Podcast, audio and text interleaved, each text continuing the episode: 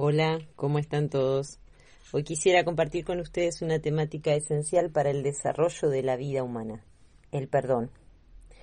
Para empezar quisiera regalarles una frase de Gandhi. Los débiles jamás pueden perdonar. El perdón es un atributo de los fuertes. A medida que desarrollemos esta temática nos vamos a dar cuenta de por qué esta frase es tan esencial. Para arrancar a trabajar este tema, me gustaría contarles un pedacito de una entrevista que Baptiste de Papé le realizó a Isabel Allende. Durante mi entrevista con Isabel Allende en su casa, la Casa de los Espíritus, en San Rafael, condado de Marín, en las afueras de San Francisco, me contó que la habían criado sus abuelos, como a mí. Su abuela era muy espiritual y solía comunicarse con las almas de los difuntos. Fue su abuela quien le hizo darse cuenta de que vivimos en un mundo mágico, en el cual hay mucho más de lo que percibimos con nuestros cinco sentidos. Nos reunimos en su estudio, donde tiene una máquina de escribir y donde ha dado la vida a tantos de sus libros maravillosamente escritos. Allende habla con pasión.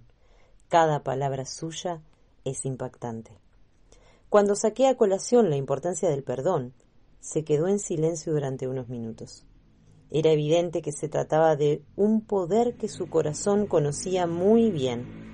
Me habló de la muerte de su hija Paula en 1992, que se produjo por una negligencia médica en un hospital de Madrid.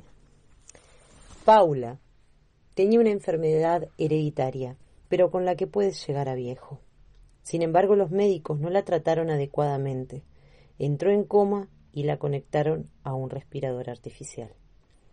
Cuando en el hospital desconectaron a Paula del respirador, Allende se la llevó a su casa y la cuidó durante un año, esperando, rezando e implorando que saliera del coma. Cuando era evidente que a Paula le había llegado su hora, las horas anteriores a su fallecimiento, Allende con su madre y su nuera lavaron a Paula con una esponja, la vistieron con un bonito vestido y la peinaron.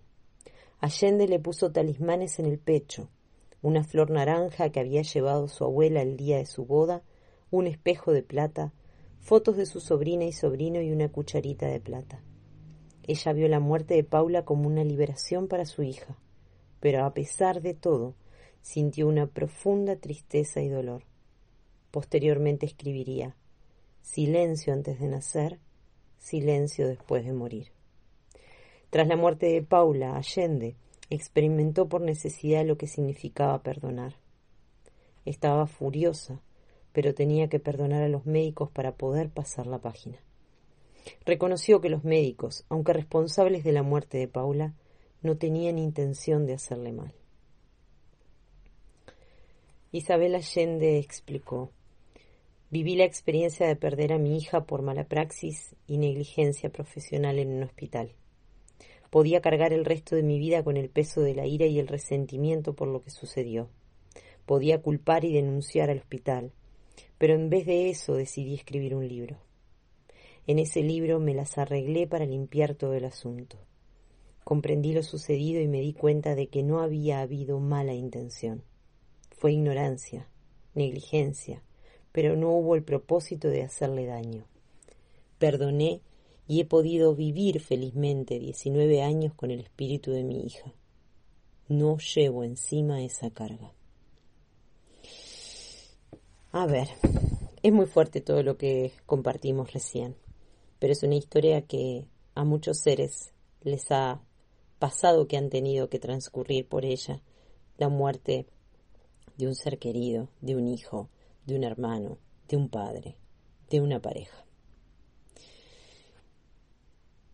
Yo quisiera mm, comentarles que desde mi punto de vista, perdonar no significa comprender, ni defender, ni aprobar la conducta de otra persona. Tampoco es intentar reprimir lo que sentimos, lo que sentimos por la conducta que fue provocada. Perdonar tampoco significa borrar la memoria de la conducta de la otra persona, fingiendo que tal vez la herida, la humillación o el dolor nunca tuvieron lugar. Perdonar simplemente significa volver a abrir la puerta del corazón y estar dispuesto a abandonar definitivamente la esperanza de que el pasado podría haber sido diferente, sin injusticia tal vez. Perdonar no significa condenar la conducta de una persona. Es muy importante puntualizarlo, porque perdonar simplemente significa liberarte de la acumulación de energía que retienes liberarte de la carga de tus resentimientos, de alivianar la mochila para que el viaje sea más liviano. El perdón es una de las cosas más poderosas que se pueden practicar. Claro que es difícil, es una de las cosas tal vez más duras, es uno de los aprendizajes tal vez más duros, sobre todo cuando tenemos motivos para sentirnos perjudicados. Cuando retenemos o albergamos sentimientos o resentimientos no solo afecta la relación con la persona que podríamos llegar a perdonar, sino también afecta a todas las otras relaciones. Generalmente corremos el riesgo de aislarnos de nuestro propio corazón. Los sentimientos de, rencor bloquean el libre flujo del amor, por lo tanto, la sabiduría en tu, en tu corazón comienza a opacarse. Debemos conectar con la fuente inagotable de amor que hay en nuestro interior para poder perdonar, disolver los bloqueos y empezar a vivir de nuevo libremente en el amor y en la compasión. Cuando nos quitamos la carga que llevamos dentro, comenzamos a aceptar que tal vez se ha cometido una injusticia, pero también que no se puede cambiar el pasado. Muchas veces el perdón no tiene que ver con mirar atrás, sino con mirar hacia adelante, con darte cuenta de que hay una razón por la que el parabrisas de un coche es más grande que el espejo retrovisor. Miremos hacia adelante. En otras palabras, perdonar es abandonar la idea. Es abandonar la idea de que tenemos que guardar rencor a alguien de por vida. Si lo hacemos nunca vamos a poder ser felices. Por eso es tan importante el perdón y requiere un cambio fundamental en la manera de ver las cosas, en la manera de ver a la persona que tenemos que perdonar. En vez de ver a esa persona como alguien que te ha tratado injustamente, debemos verla como alguien que te ayudará a acercarte a tu corazón.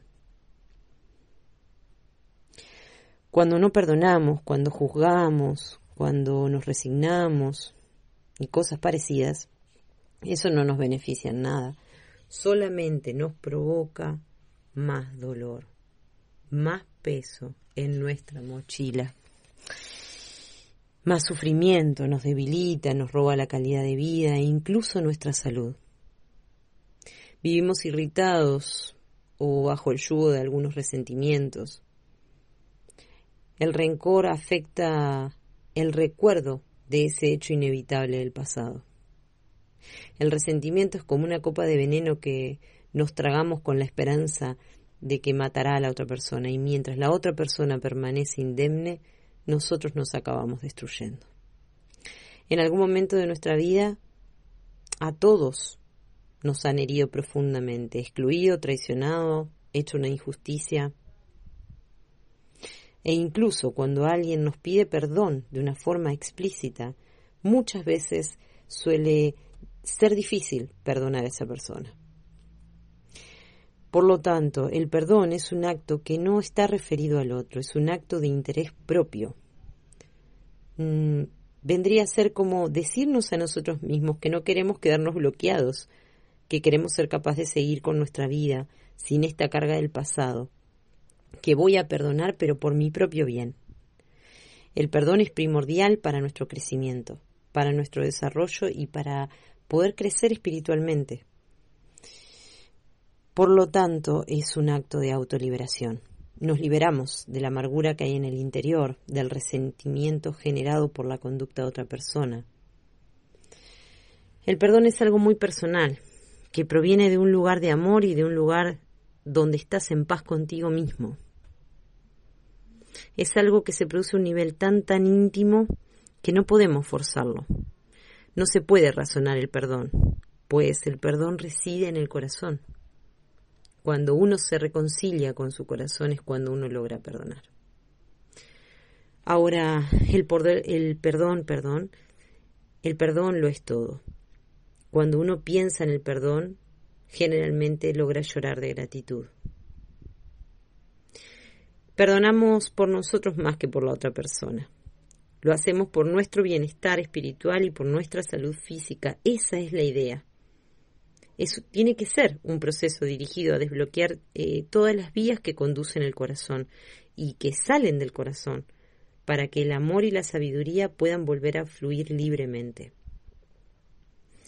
No es necesario que volvamos a aceptar en nuestra vida a la persona que hemos perdonado.